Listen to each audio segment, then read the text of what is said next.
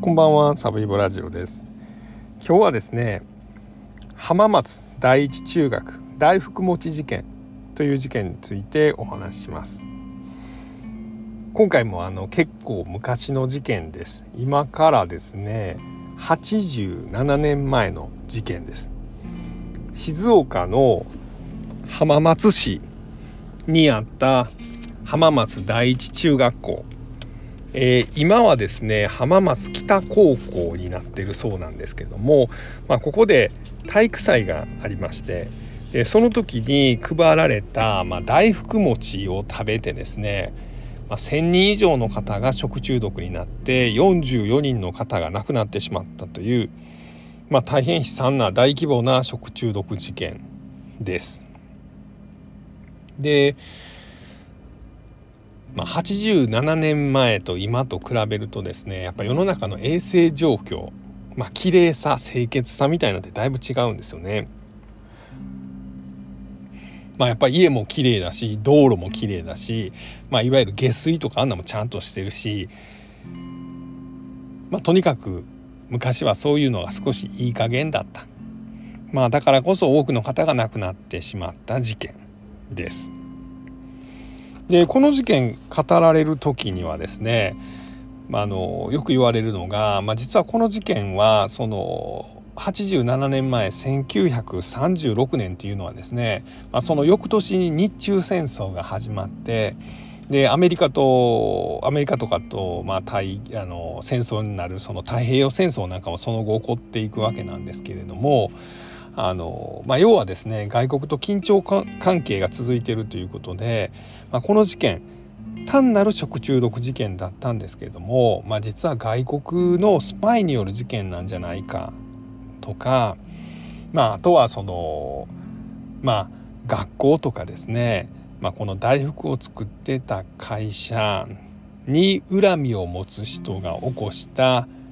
まあ、異物混入事件、まあ、毒殺事件なんじゃないかとか、まあ、そんなことを、まあ、当時の新聞とかラジオ局とかが結構騒ぎ立てたという、まあ、そんなこともありました。であとはですね、まあ、実はこの事件を解決したのは関東軍の731部隊の、まあ、所属している医者たち、まあ、軍医ですね、まあ、軍隊に所属する医者だったと。731部隊は皆さん聞いたことあると思うんですけど、まあ、結構悪名高い部隊です。まあ、当時ですね満州国という、まあ、日本が中国の北東部に、まあ、その権益を持ってまして国を作ってたんですね。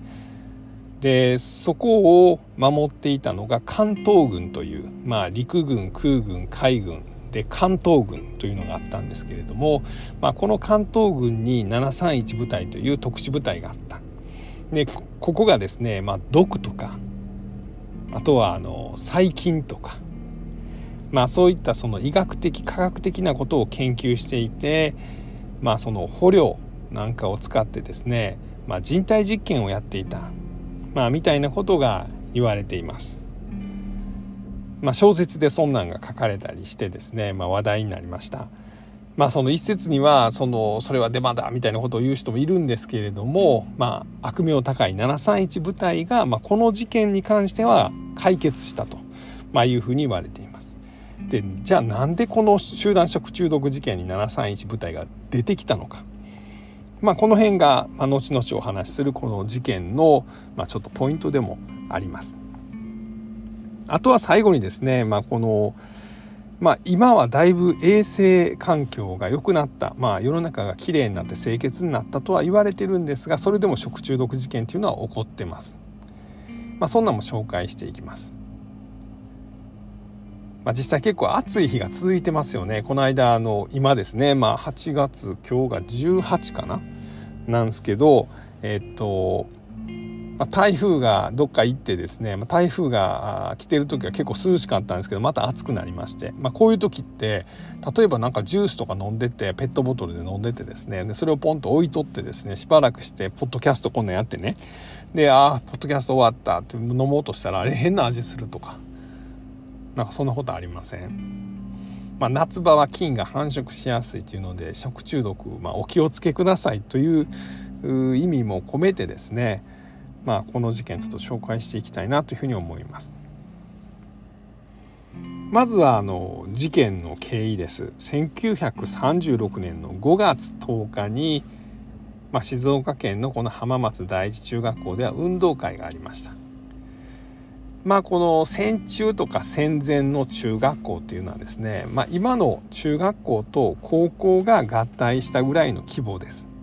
小学校卒業した子らが、まあ、5年間ぐらい通うのがこれ中学校でそこからまあ大学行ったりですね、まあ、その士官学校って言われるとこ行ったりとかしていくんですけども、まあ、何が言いたいかというと子供らがたくさんいたわけですね今,、今よりも。まあ、5学年ぐらいおったというふうに言われてます。でそこで5月の10日に運動会があったと。当時も5月に運動会やってたんですね。なんか僕なんか、えっと、今40半ばなんですけど僕ら子供の時ってなんか運動会といえば秋でした。まあその体育の日がですね10月10日10月の第2月曜日とかに設定されてて、まあ、その前後でその体育祭があってみたいな感じやったように思います。あれですよね。もともと体育の日があって今スポーツの日になってますけど体育の日っていうのはその東京オリンピックのタイミングやったということで、まあ、僕ら世代って結構秋に運動会やってたんですけどそれがあの受験とかに差し支えが出てくる、まあ、中学校で高校受験に差し支えが出たりとか、まあ、高校で大学受験にちょっとなんかその秋やったら引っかかってくるから、まあ、それやったら春のうちにもう体育祭やっちゃおうよと、まあ、いうことで今春が多いんですかね。あと台風の影響とかもあんのかな秋ぐらいって。台風多いから。そうやったら春のうちにやっちゃおうよっていう。まあ今も比較的この5月とかに体育祭があるんですけど、まあ、この87年前も5月10日に運動会があったんだなという話です。で運動会の時にですね実はその生徒にですね紅白の大福餅が1人6個6つ配られたと。えらい羽振りのいい中学校ですよね。大福6つも配るなんて聞いたことないですよね。卒業式の時でも皆さん大福大福じゃなかったな。紅白まんじゅうですよね。もらいました。僕も2個もらいましたよね。赤と白の紅白まんじゅう1個ずつ。もろってで卒業証書もろってでなんかあの文集とあの卒業アルバム持って帰ったような印象がありますね。その大福餅がまあ、原因やったんです。5月10日にですね運動会があってその翌日は、まあ、今と一緒です。振り替休日。まあなんですけどこの振り替え休日の日にですね静岡の病院からですねこの浜松第一中学校に電話がかかってくるんですね。リリリリリンリリリリリンガチャはい浜松第一中学校です。あもしもしなんとか病院なんですけどねお宅の生徒さん食中毒なってません？集団食中毒ちゃうかな思うんですけど。えどういうことですか？なんか思い当たるもんありません？なんかお宅の生徒さんとか親御さん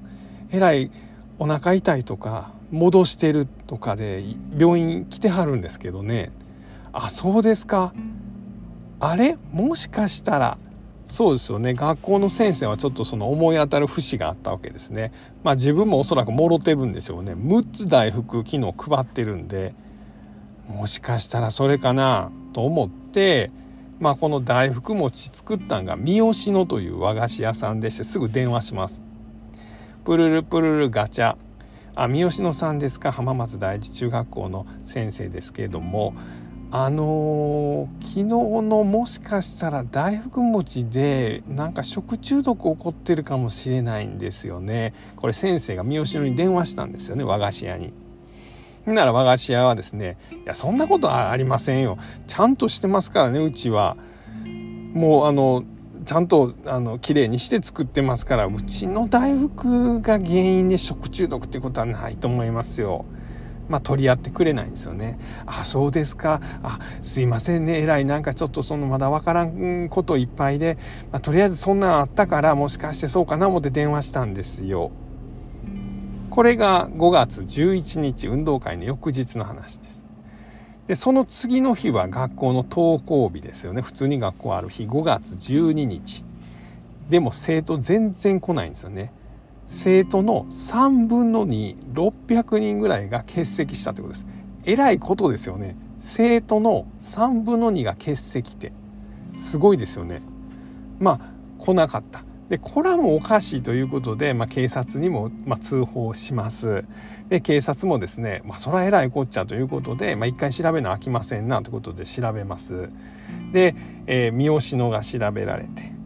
で三好野にその大福のあんこを卸してる会社も調べられるし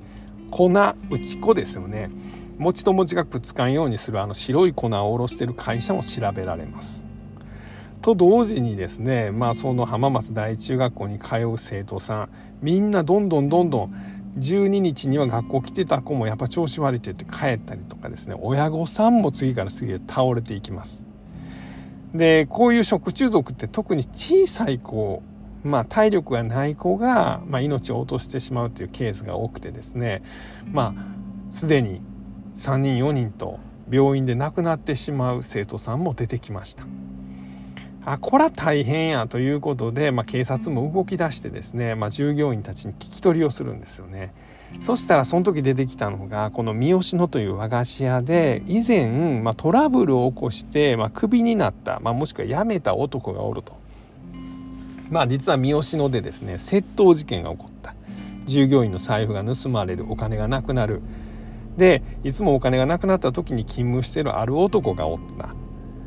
で会社の偉い人が問い詰めたら「俺そんなことやってへんわ。もうそんなん言われんねんってやめたる」って言って、まあ、単価切って辞めたやつがおる。もしかしたらそいつちゃうかということで警察がその辞めた元従業員を逮捕して「お前なんか大福になんか入れたやろ」というようなことを、まあ、問い詰めます。でこの辺をもう新聞とかラジオが聞きつけてですねもう報道が始まるんですよね。まあ、静岡の中学校で。集団食中毒。原因は大福か。でもしかしたら鉱物。まあ何ですかね、まあ毒、毒素ですよね。が混入されたのかも。みたいなそんな記事が出てくるんです。で実はこれはですね警察だけじゃなくて軍隊も動きました。なんでか、まあ、当時の浜松はですね、まあ、結構その大きな陸軍の基地と、まあ、それにまつわる、まあ、工場がたくさんあったというふうに言われています。で実際浜松第一中学校に子どもさんを通わせる親には軍人も要件おったんですね。子供がもらってくる大福餅6つももらってきますから子供だけじゃ食われへんまあお父さんも食べるんですねこれ軍隊の人ですで軍隊に所属している、まあ、陸軍の軍人もバタバタと倒れていったこれもしかしたら他の国のなんかスパイが、まあ、軍隊とか、まあ、軍需工場が容器ある浜松を狙ってやった、まあ、テロみたいなもんちゃうかと、まあ、いうことで、まあ、実はですねその当時、まあ、この軍隊の中日本軍の中の、まあ、最先端の医療技術を持っていた731部隊の、まあ、2人の偉いお医者さんが、まあ、軍医さんがまあ、この事件を解決するために派遣されます。その一人がですね北野正治というお医者さんでこの人はあの東京帝国大学今の東大を卒業した、まあ、偉いお医者さんなんですけどね。でこの人とですねあと石井四郎という、まあ、悪名高い731部隊の、まあ、隊長やったこの2人の医者が、まあ、陸軍にも大きな被害が出てるんでこの大福持ち事件調べてくれへんか。ということで派遣されます。まあ、そんなことでですね警察も軍隊も調べ出してですねであのこの三好野という和菓子屋さんで勤めてた元従業員はま警察にとっちめられるわけですお前やったんやろお前なんか混ぜたんやろみたいなことを言われるんです。まあ、なんですけどこの731部隊のお医者さん2人が大福残ってた大福を調べましたらまあサルモネラ菌サルモネラ菌ですねこれ聞いたことありますよねなんかサルモネラ菌で食中毒起こったみたいなことよく聞きますけれどもこれの一種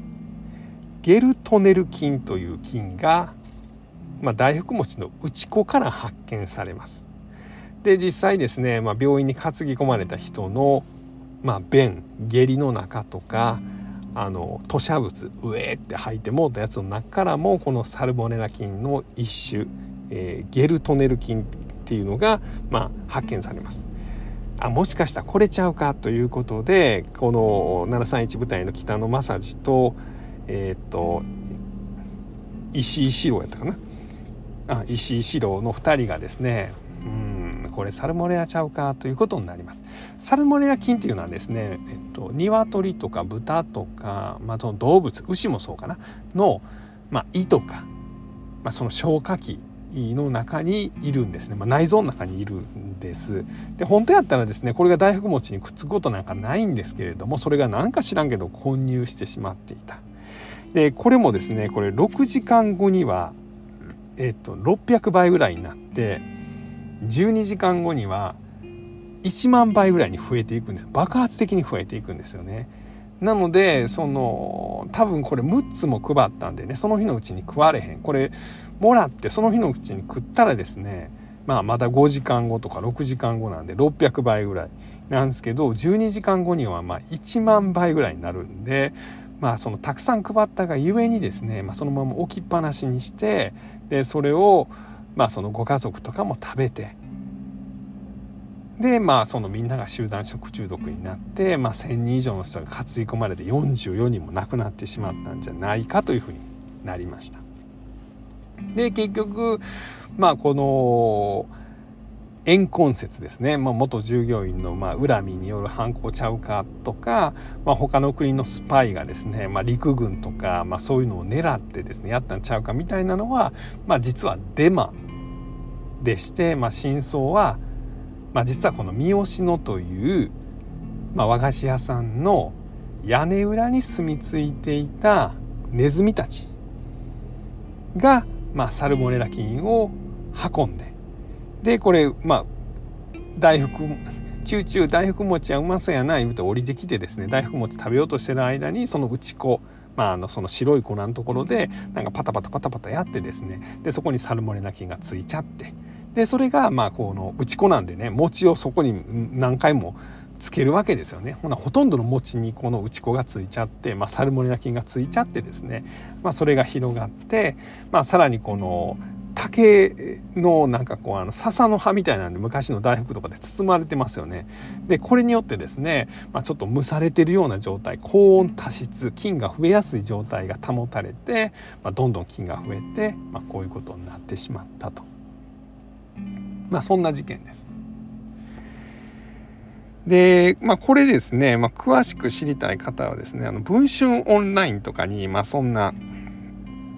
記事があったりしますしですね、まあ、実はウィキペディアのなんかあの下の方行くとですね、まあ、本1冊分ぐらいのですねこれどなたかが書いてはるあの記事のリンクなんかもあるんで、まあ、もしこの大福餅事件知りたい方はそんなん調べられたらいかがかなと思います。で実はですねあのこの静岡ではですねそのあと1942年ぐらいから1950年ぐらいこれだから戦中から戦後にかけてですね浜名湖のアサリ貝毒事件っていうのもありまして、アサリの中に貝毒ができてですねこの貝毒事件では1000 1000ごめんなさい1000は言い過ぎや144人の方が亡くなったというふうに言われています。大変ですよね。で僕自身がよう覚えている食中毒事件これ皆さんもよう覚えてんちゃいますかね。同世代の人はよう覚えてんちゃうかなと思いますけどあの O157 事件って覚えてます？これ大阪の堺で1996年に起こりました。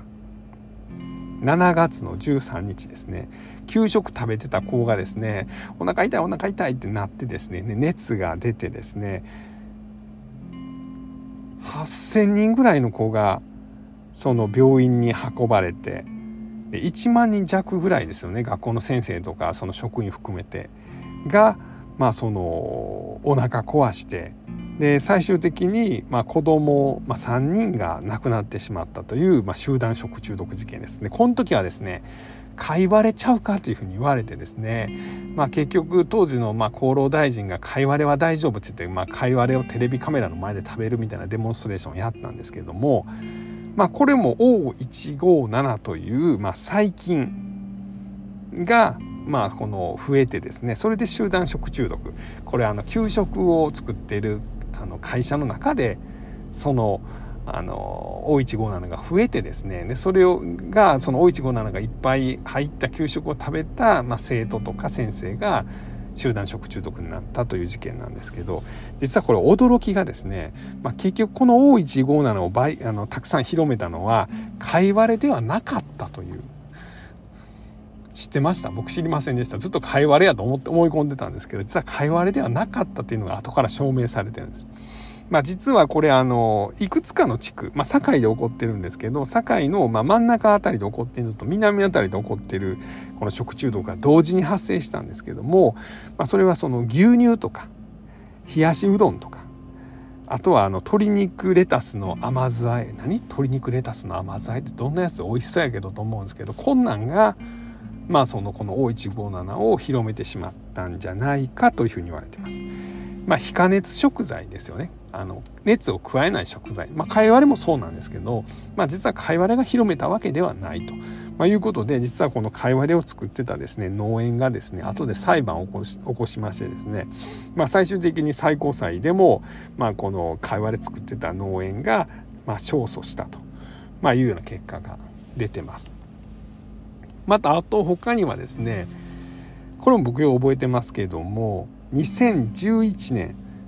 の4月に起こった焼肉恵比寿、えー、ユッケ食中毒事件っていう事件がありました。これユッケですよね。僕大好きですよね。牛肉の生のユッケです。であの卵とちょっとあえてタレかけてですねキャキャキャキャキャキャってかき混ぜてですね。でまあちょっとツルツルって食べるやつですよね。むちゃくちゃうまいですよね。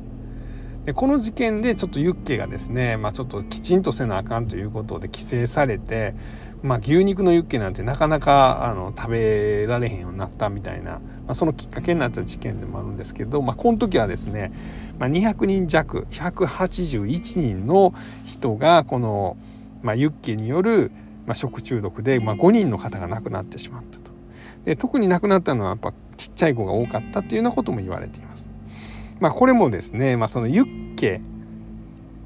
には、まあ、菌が混ざっちゃったんですけど、まあ、実はですねこれもあの、まあ、ユッケって赤身ですよね。赤身って筋肉なんですけどね。実はこれ筋肉にはもともと菌はいないんです。これ牛もそうですし豚もそうです。人間もそうです。まあ、僕らぶあさって足とか例えば切られてですね足の筋肉の中に菌はいないんですね。なのできちんとま消毒をしたその包丁みたいなものでですねまあ、このユッケをさばいていくとあの大丈夫なんですけども、まあ、実はその内臓には菌がたくさんあるので、まあ、内臓なんかをさばいた時に出た菌がですね、まあ、この他の筋肉の部位赤身とかにくっついてですね、まあ、それが繁殖するもしくはあの調理する人の手とかについている菌が、まあ、お肉についちゃうと、まあ、それが繁殖しちゃうと。